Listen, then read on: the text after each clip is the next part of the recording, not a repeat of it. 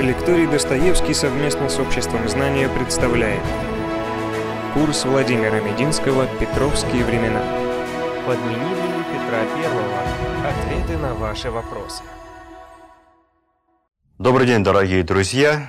Мы сегодня делаем небольшую дополнительную встречу, посвященную теме «Петровские времена. Истории Петра Первого». Как и откуда она родилась?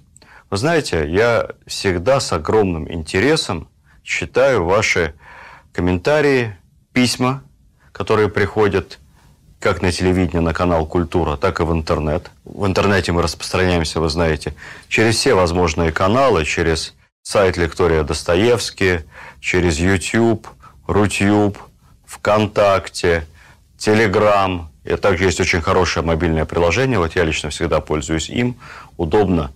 Нажал кнопку, скачал любую лекцию, записанную на лектории Достоевский по культуре, по искусству, по истории, любой видеофильм, и затем просто можешь смотреть это в дороге, в метро, да, собственно, где угодно, где нет интернета, удобно, качественно и бесплатно. Это вот я выполнил свой долг небольшой рекламы. И почему я об этом говорю? Потому что это все бесплатные знания. Вы знаете, что наша кредо, идея нашего образовательного курса – это делиться с вами знаниями, информацией без подписки, без оплаты какого-то членства, абонента и так далее. Поэтому главная оценка труда нашего лектория просветительского – это ваши комментарии, ваши письма, ваши лайки. Я их называю оценками по-студенчески, по-преподавательски. Так вот, я их всегда читаю.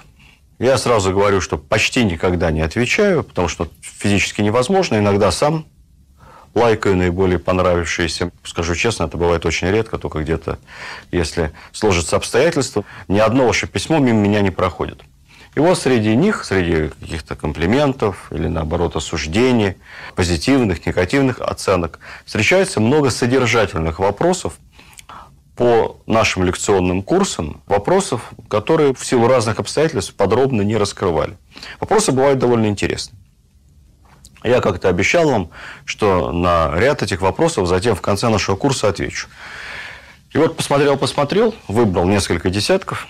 И я думаю, что пару передач мы посвятим непосредственно ответу на вопросы наших заинтересованных зрителей и слушателей, потому что они удачно дополняют общую картину знания о времени царствования Петра Великого. Вопросы я буду, с вашего позволения, зачитывать. Ответами будем с вами делиться в том самом формате рассказа, который и мне лично, и вам нравится, ибо я ничему вас не учу, ни к чему не призываю и ни за что не агитирую. Мы просто с вами беседуем о русской истории. Вопрос от Ольги Бурылиной. В романе Алексея Толстого про Петра I был эпизод «Приказ зашить карманы членам посольства». Ну, имеется в виду первое Великое посольство. Это правда или очередной литературный миф? Мой любимый роман, я читал его в юные пионерские годы еще. И вот все жду выхода на пенсию, чтобы перечитать еще раз. Конечно, это, скорее всего, литературный вымысел автора. Ни о каком приказе в романе Алексея Толстого речи не идет. Это просто реплика Меньшикова по ходу дела. Естественно, ни в каких исторических источниках на сей счет совершенно ничего нету можно трактовать таким образом, что Алексей Толстой нечаянно подыгрывает вот этому извечному мифу о некой вороватости русских, о русском воровстве. Я много про эти мифы писал в свое время в серии книг «Мифы о России», которую тоже, кстати, вам очень рекомендую, хотя серия старая, писана более 15 лет назад, и даже много раз экранизирована разными документальными сериалами, фильмами. Но она интересна, с отсылкой на то, что это было все-таки 15 лет назад – Почитайте. На самом деле нравы на Руси, конечно, были ничуть не криминальнее европейских.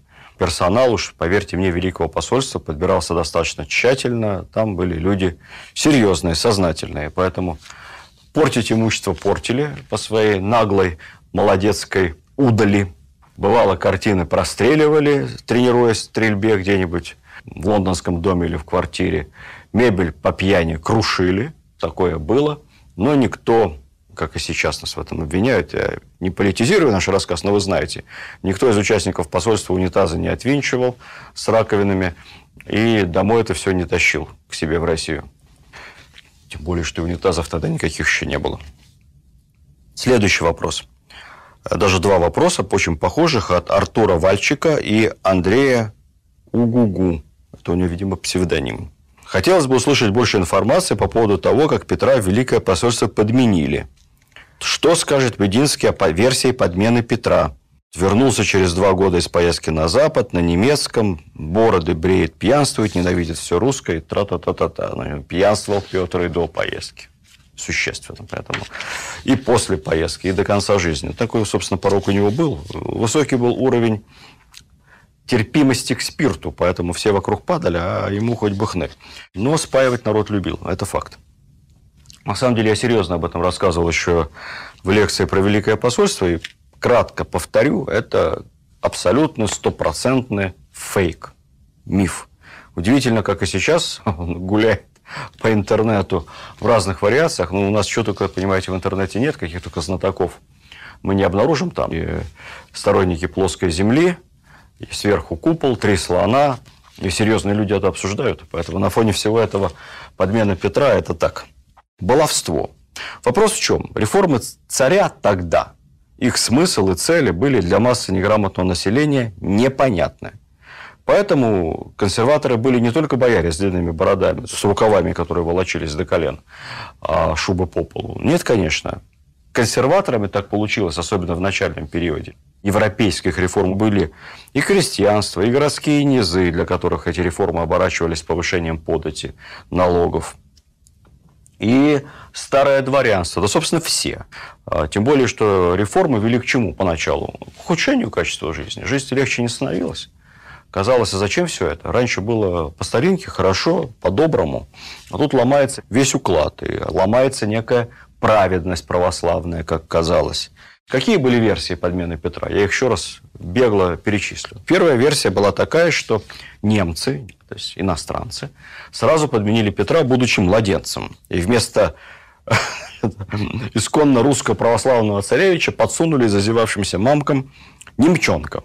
Поэтому Петр, хоть и был воспитан в лучших старых московских традициях, но будучи генетическим немчонком, вот этой вот лютеранской ересью заразился, потом русской православной вере и народу нашему вредительствовал. Вот такая была версия. А немцам, в свою очередь, благоволил. Очевидно, помнят немецкие гены.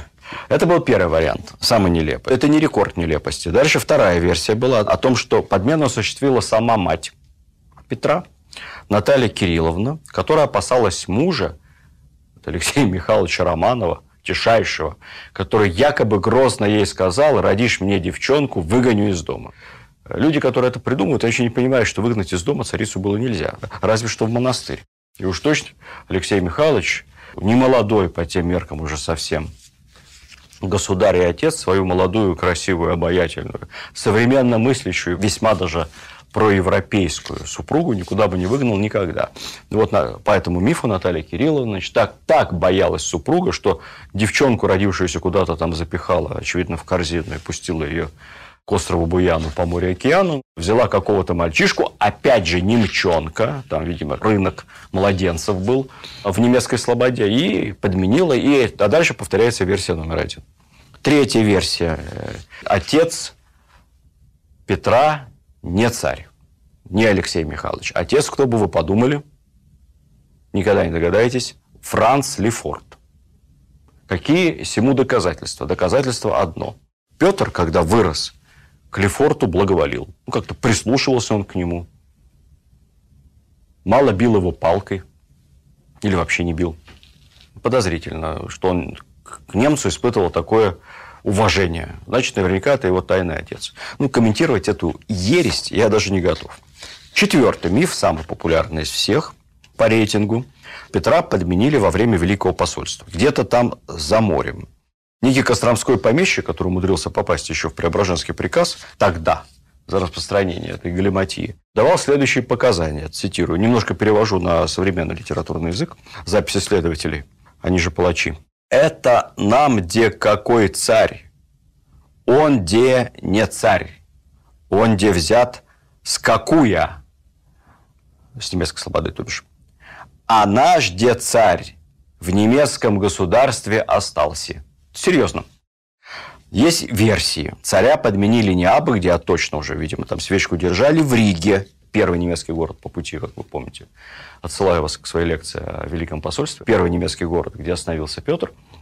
А в Риге царя не просто подменили, а подле нога заклали в стену замуровали демоны.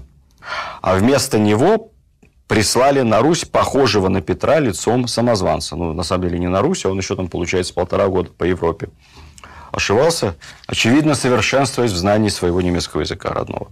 Или русского, наоборот. Есть еще версия, что там же, где-то на Балтийском побережье или на немецком, царь в немцах в бочку закладен и в море пущен. Ну, это чисто Пушкин Александр Сергеевич, понимаете, сказка о царе Салтане.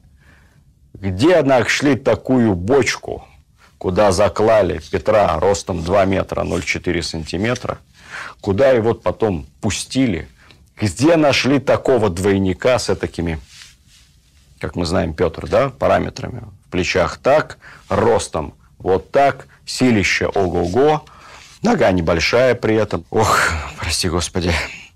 Ну и, наконец, был еще пятый миф, обобщающий это все. Популярен был среди старообрядцев.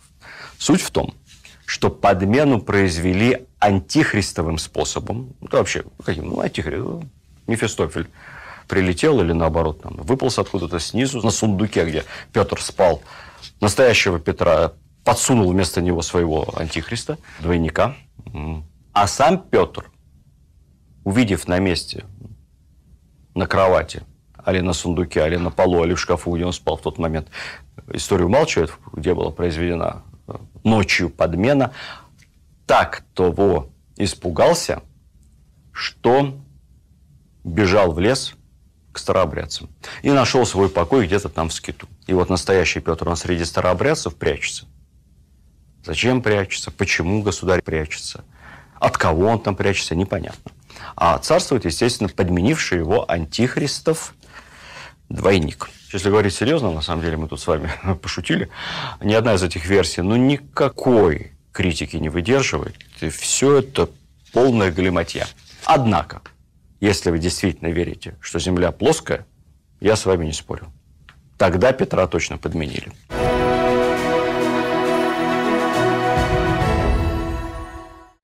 Следующий вопрос.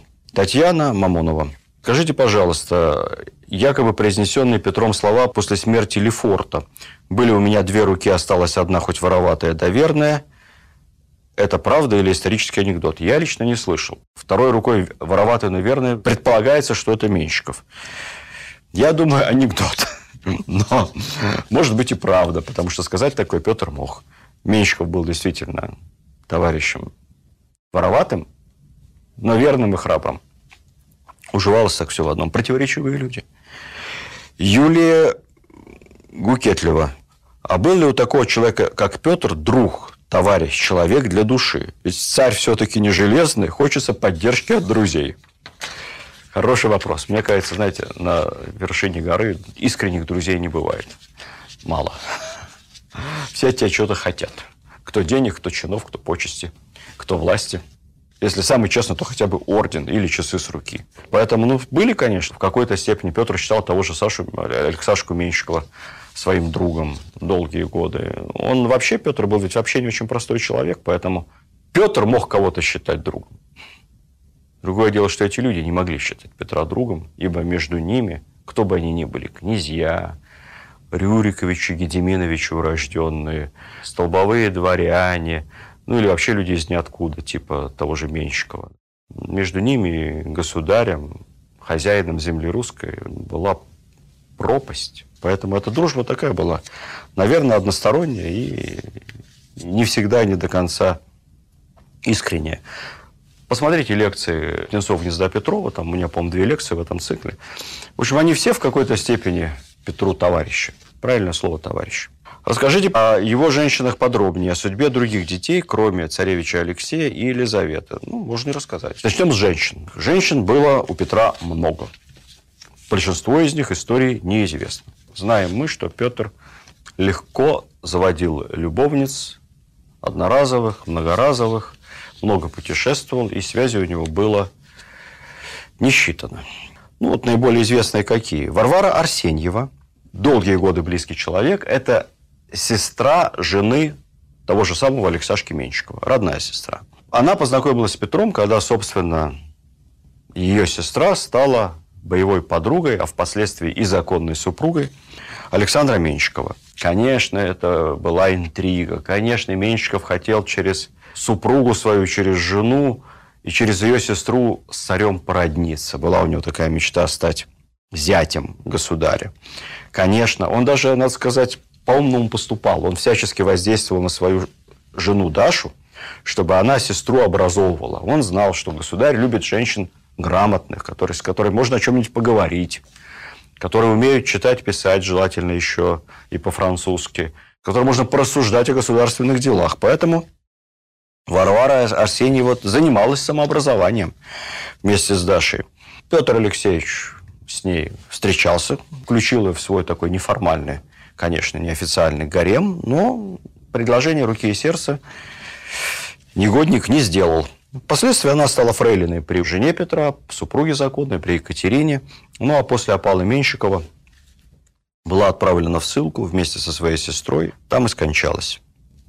Авдотья Чернышова, существенно моложе Петра.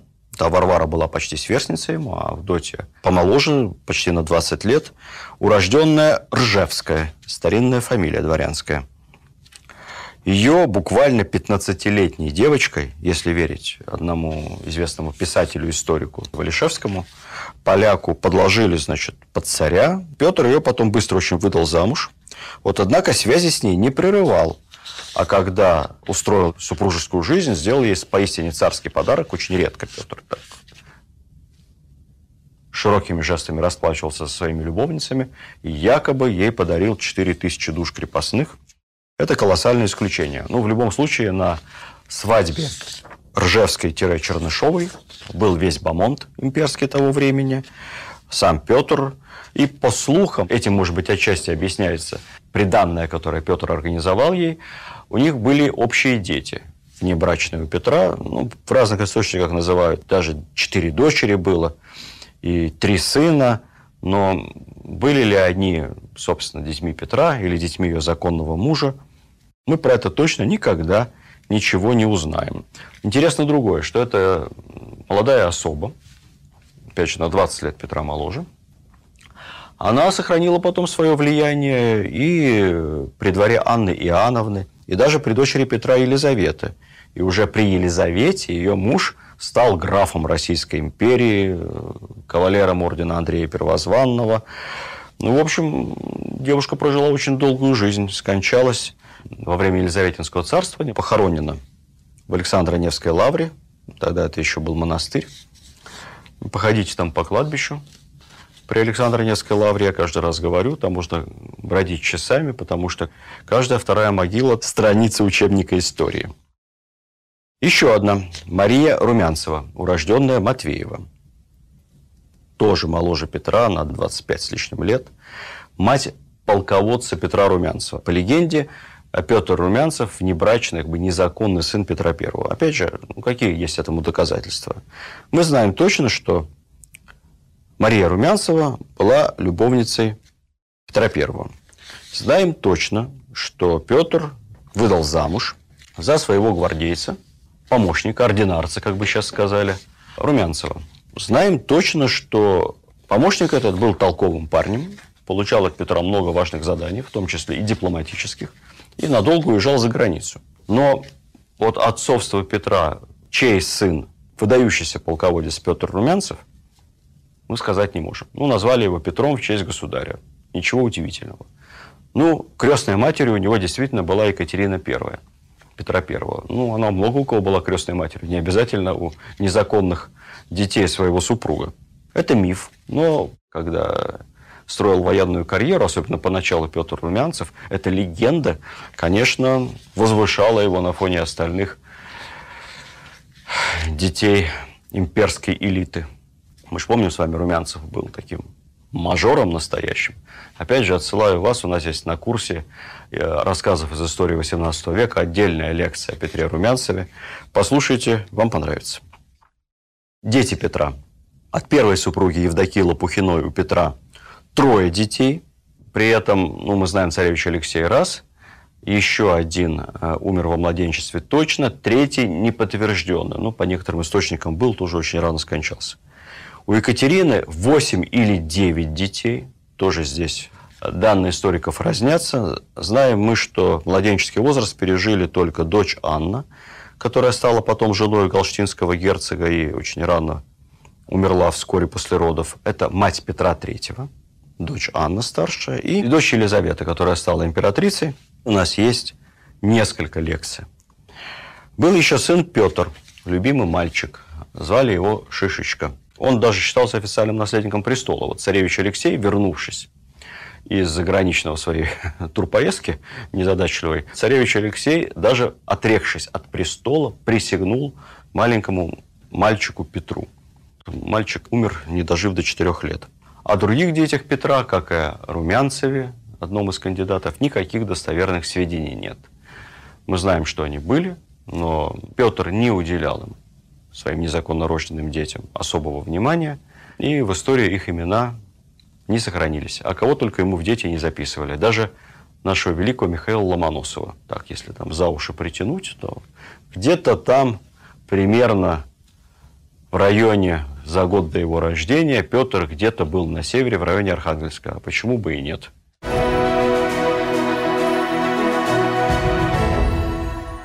Следующий вопрос. Ариадна. Когда Петр договорился о войне против Швеции, как стороны вообще договаривались о военном союзе? Закреплялось ли это как-то? Конечно, да, все закреплялось. Была активная тайная дипломатия. Все это закреплялось в международных договорах, в том числе и в договоре с Саксонией о военном союзе секретном 1699 года. Подобный же договор был заключен с Данией, тоже о военном союзе против Швеции – Война оказалась очень затяжной, вообще одна, самая долгая, наверное, война в имперский период России, Северная война.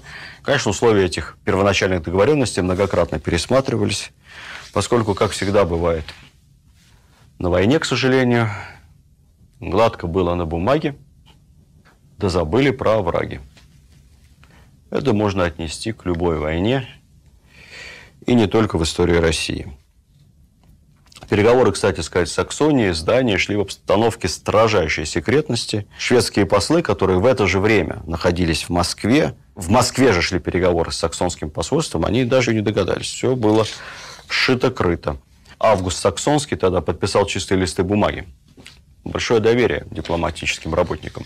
И уже согласовав окончательно условия договора, он был положен на бумагу, подписанную с той стороны, ну, чтобы сэкономить время на этих поездках туда-сюда, съездить тогда две недели в одну сторону, две в другую, это, знаете, никакой электронной почты.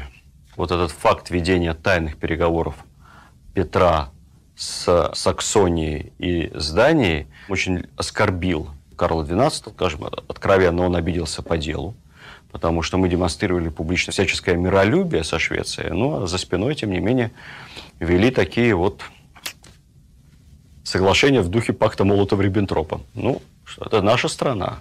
Петр руководствовался не абстрактными общечеловеческими ценностями, а конкретными национальными интересами России. Поэтому это коварство, обидевшее очень шведов, мы в данном конкретном случае Петру простим. Тем более, что, как мы помним, по ходу Северной войны все, что он хотел поначалу, это вернуть хотя бы часть исконных русских земель России, получить хотя бы какой-то кусочек выхода к Балтийскому морю, желательно малой кровью без большой войны, чтобы можно было пробить окно в Европу, наладить прямую торговлю с европейскими государствами, экономически рентабельную в этом случае, чтобы дать толчок экономике, развитию хозяйства России. То есть никаких там кровожадных интересов на то, чтобы отжать у шведов все, что мы получили в итоге.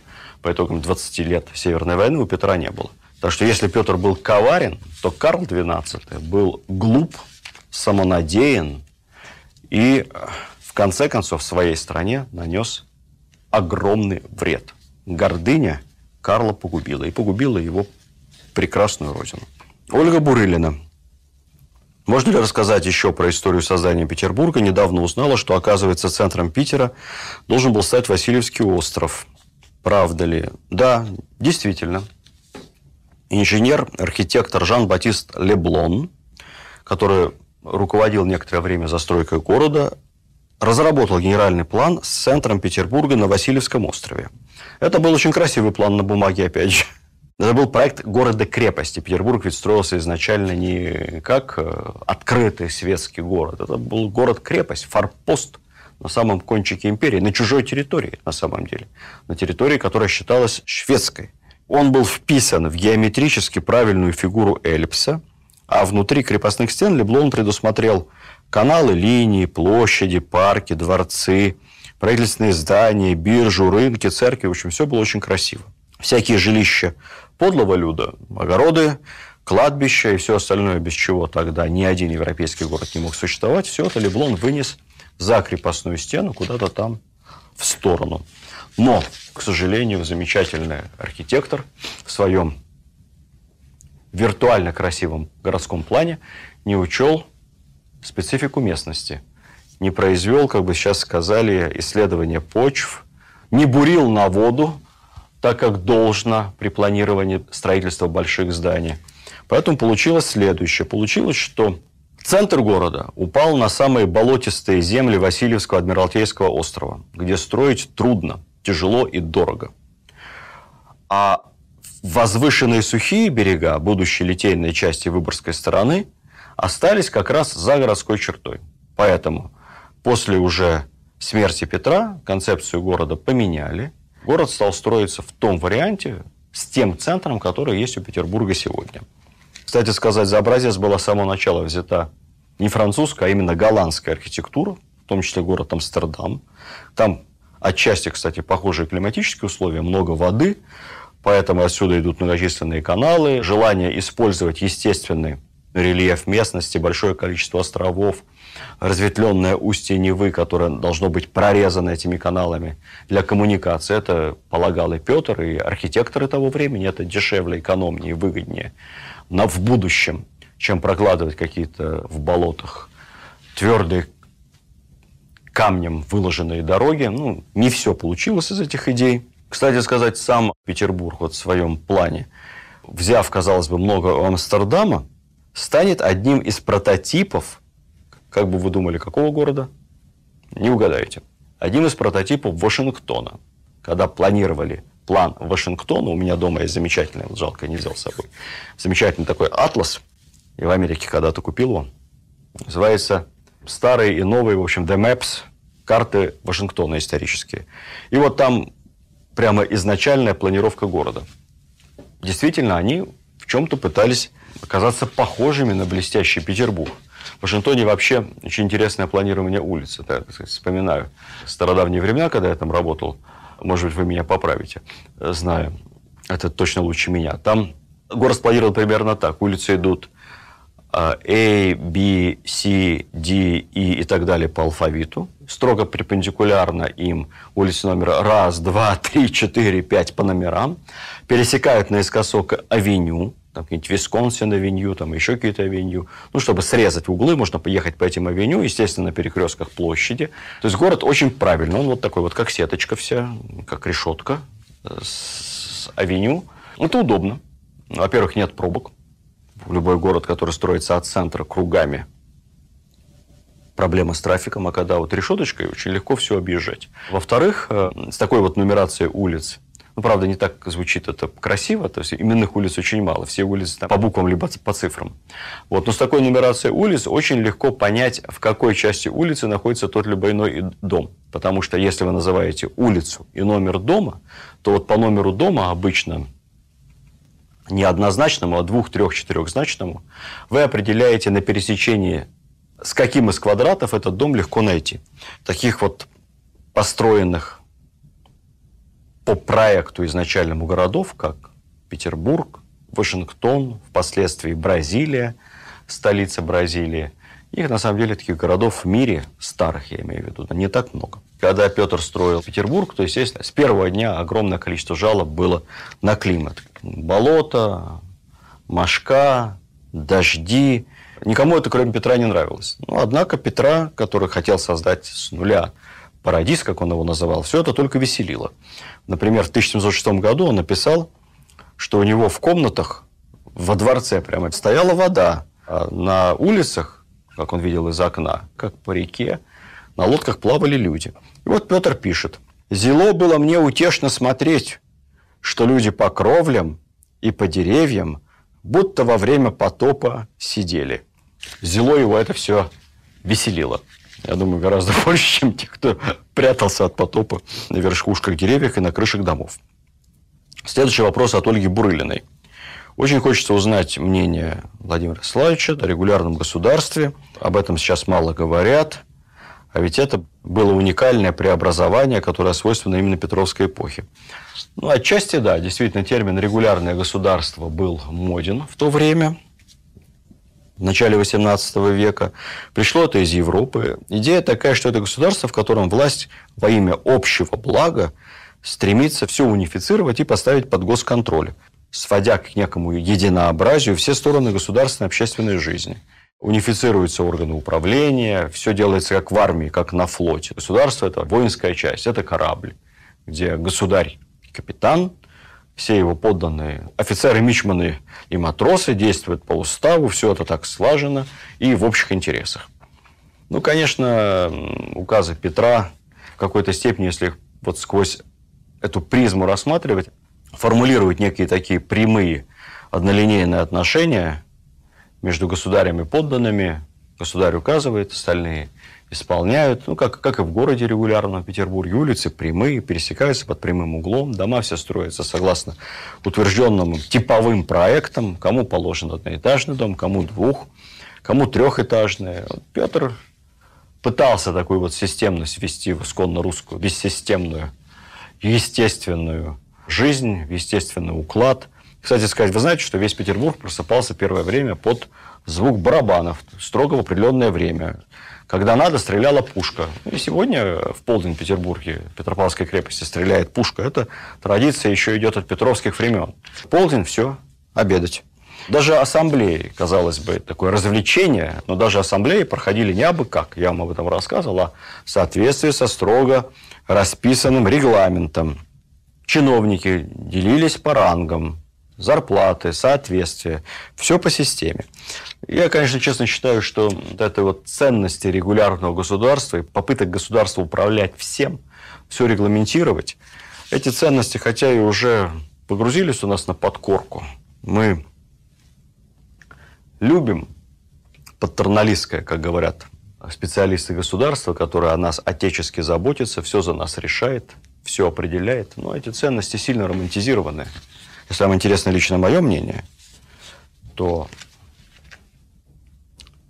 лучше, когда государство основано не только на и не столько на регламентации всего и вся, и на директивных отношениях со своими гражданами, гораздо лучше, когда государство основано на инициативе, предпринимательской активности, личных свободах. И задача государства не указывать. Задача государства – устанавливать правила, в соответствии с которыми гражданам, свободным, инициативным и предприимчивым, жить, создавать новые стоимости, творить будет удобно. Они друг другу будут не мешать, не вредить, не покушаться на чужую жизнь и собственность. А все остальное – это свободное дело свободных граждан. Так что не будем идеи регулярного государство романтизировать, потому что от государства регулярного до авторитарного, а от авторитарного до тоталитарного дистанция очень маленького размера.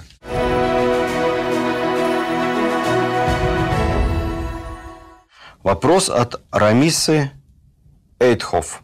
У нас очень много, как вы знаете, читателей, слушателей, зрителей со всех континентов, из разных стран, Большое вам спасибо. Я с удовольствием читаю ваши вопросы и письма откуда-то из Дании, Норвегии, Сардинии, Австралии. Я уже не говорю про все республики бывшего Советского Союза, с Украины, Харькова, Киева, э, Донецка, э, Казахстана.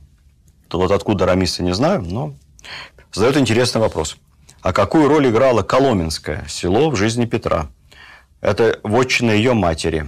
Вотчиной матери Натальи Кирилловны Коломенская назвать нельзя, потому что это не вотчина, то есть наследственное владение какой-то семьи, а это царская собственность. Это официальная государственная резиденция. Ну, как, например, сейчас в Российской Федерации государственная резиденция Горький 10, Валдай, Сочи. У нас их довольно много. Первое упоминание о Коломенском относится еще к XIV веку, в духовном завещании Ивана Калиты. Вот с той поры это собственность царской фамилии. Вы помните, во время Медного бунта есть такой замечательный эпизод, я очень люблю его рассказывать студентам, показывая уровень отношений в обществе той поры, когда толпа московских горожан, возмущенная дурацкой на самом деле идеей с девальвацией денег, неподготовленной, заявилась толпа это в Коломенское к царю, а там, собственно, государь находился.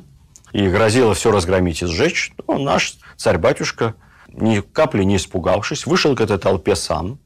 И, как писали летописцы, поручкался, то есть за руку пожал с самыми бунтяшными вождями этой толпы, пообещав им, что он разберется, накажет, то-то и то-то сделает, а в процессе разговора якобы даже эти бунтяшные, значит, москвичи царя держали за пуговицу. Уж я не знаю, там на какие пуговицы. У него царское платье, в чем он там был. Э, застегивалось, но вот они его держали за пуговицу, он с ними поручкался, ну и разошлись, все.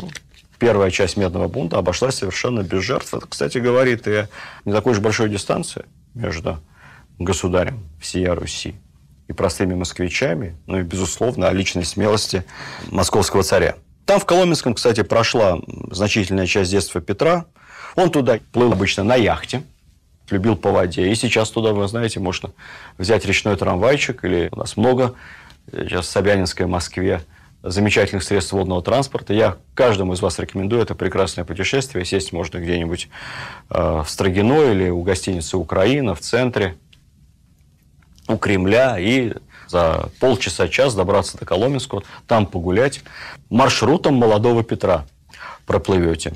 Со временем Петр увлекся строительством Петербурга, и Коломенское свое вот значение, как царская резиденция, потеряла. Сегодня это прекрасный парк, замечательно отреставрированные здания той поры, храмы. Такое благодатное место, э, куда в выходные дни можно пойти. А в будни там еще и народу никого нет. Сходите, погуляйте, побродите, почувствуйте себя во временах не то чтобы Петра, а его, его родителей. Еще один вопрос касается мифа о Петре – как о человеке, который действовал в Северной войне с опаской, неуверенностью, долго не давал генеральное сражение и вообще вел себя нерешительно.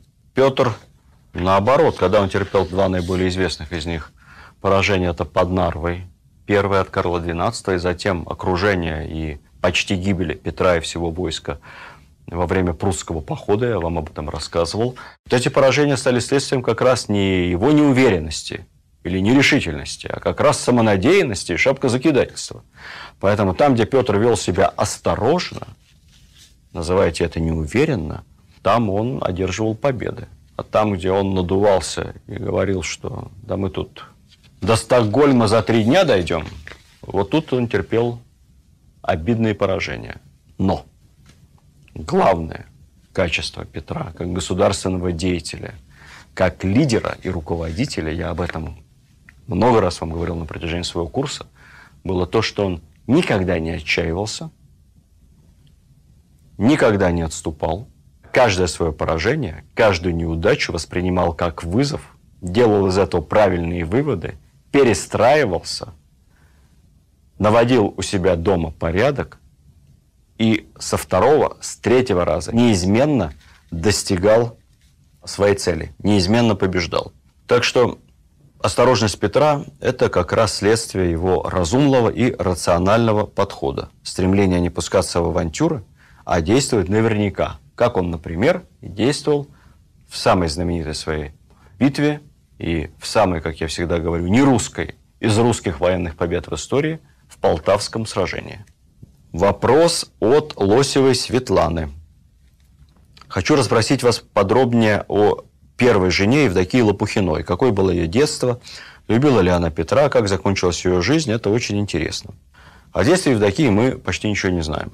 Ее отец был полковником, стрелецким головой, позже государевым стольником. В общем-то, в боярство отца ее возвели уже после свадьбы с Петром Первым. То есть это не, не самая знатная семья. Просто было у нее много родственников, и матери Петра казалось, что это правильная партия. Петр получит таким образом большую поддержку среди стрельцов и среди всего клана Лопухиных.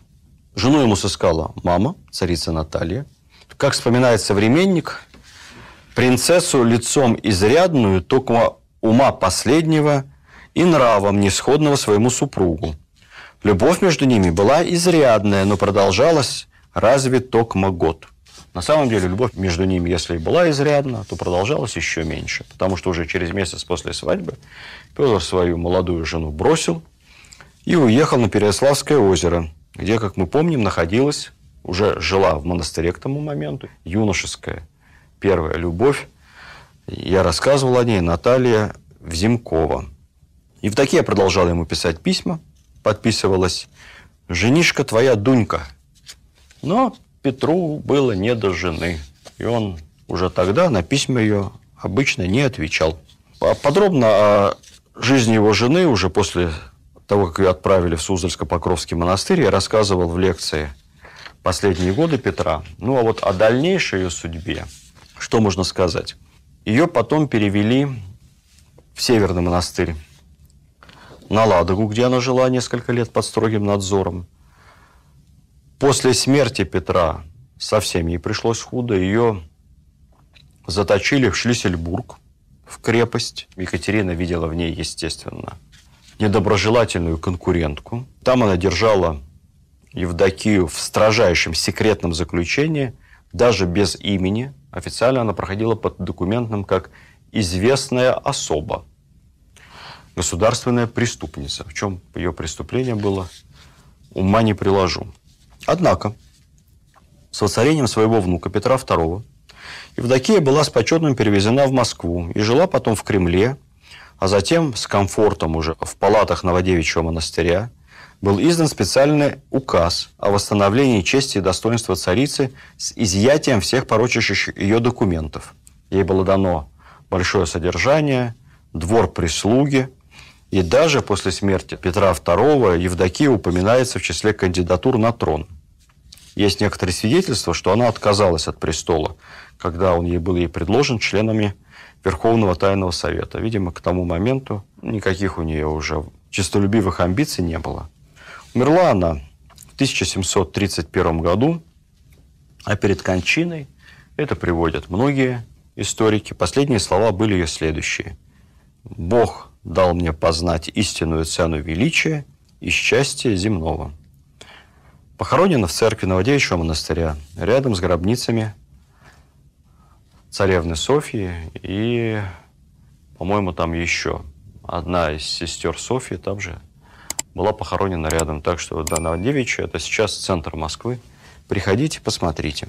Странный вопрос от нашего анонимного зрителя, скрывающегося под никнеймом агент. Софья Алексеевна, Софья Шарлотта, истинная мать Петра Первого. Развейте, пожалуйста, этот миф, он не дает мне покоя.